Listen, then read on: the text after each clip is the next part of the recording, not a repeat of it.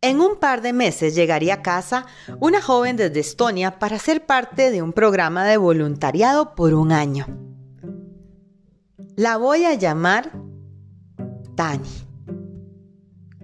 Mi madre llevaba unos 20 años trabajando con una organización no gubernamental sin fines de lucro que promueve y facilita programas interculturales y de voluntariado internacional con jóvenes de todo el mundo que colaboran en proyectos sociales y ecológicos. Enseñó fotos, era de tez muy blanca, rubia, ojos azules, usaba lentes con textura delgada la organización mencionó que tenía una leve discapacidad para caminar, ante lo cual mi madre no tuvo objeción. En el pasado recibió una chica sorda en Noruega y se entendieron muy bien. Llegó el día y al verla quedé impactada. Usaba unas muletas que tenían un soporte en el brazo. Se movía con dificultad al caminar.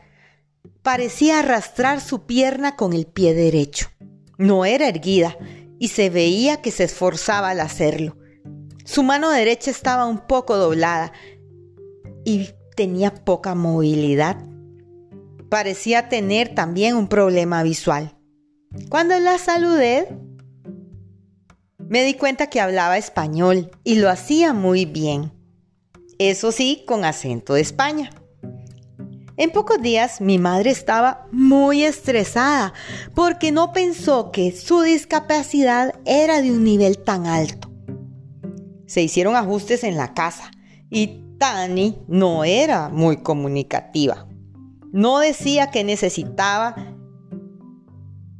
Por ejemplo, llegaba a la cocina a la hora del desayuno y se recostaba en la pared. No pedía que le ayudaran a sentarse no pedía que quería comer.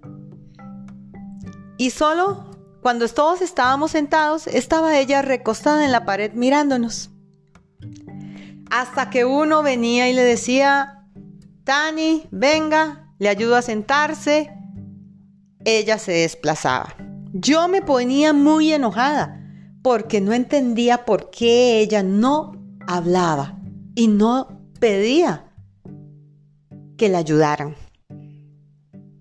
Mi padre, mis hermanos y yo dijimos a mi mamá que hablara con la organización para que se la llevaran a otra familia, porque era una gran carga tener una muchacha con tan grave discapacidad. Y el pago en realidad económico era poco para semejante responsabilidad. Mi madre se puso seria, firme y enojada. Nos dijo, Tani no se va de esta casa. Yo veré cómo hago. No voy a devolverla. Sepa Dios con qué familia la envíen. No la van a tratar bien. Yo sé que puedo hacerlo. Les guste o no, se queda. Y de por sí, ninguno de ustedes me va a ayudar. Así que todos nos quedamos callados comenzamos a convivir con ella. Y aprendimos a tratarla como una persona más en casa, no como alguien diferente. Decirle, venga, le ayudo, siéntese, vamos, era muy normal para nosotros. También era independiente. Ella salía al cine, a tomar café con amigos. Iba caminando a un supermercado que está como a 700 metros de la casa. Incluso en el barrio ya era conocida por los vecinos. Y cuando la veían en la calle le hacían right. A veces incluso nos contaban que la habían visto que se había caído. Pero ella se levantaba y seguida.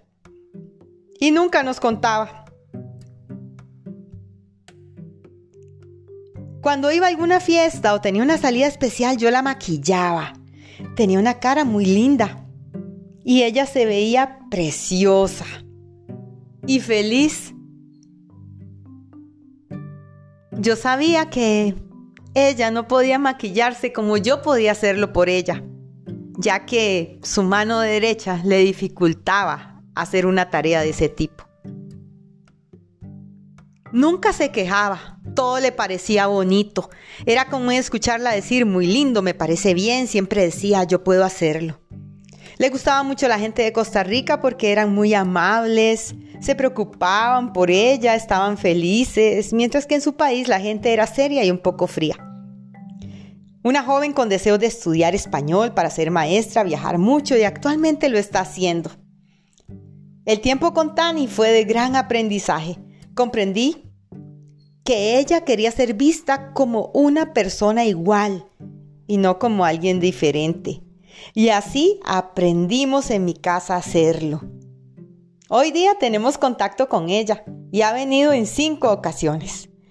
Doy gracias a mi mamá porque todo esto nos ayudó a crecer y nos dio una gran lección.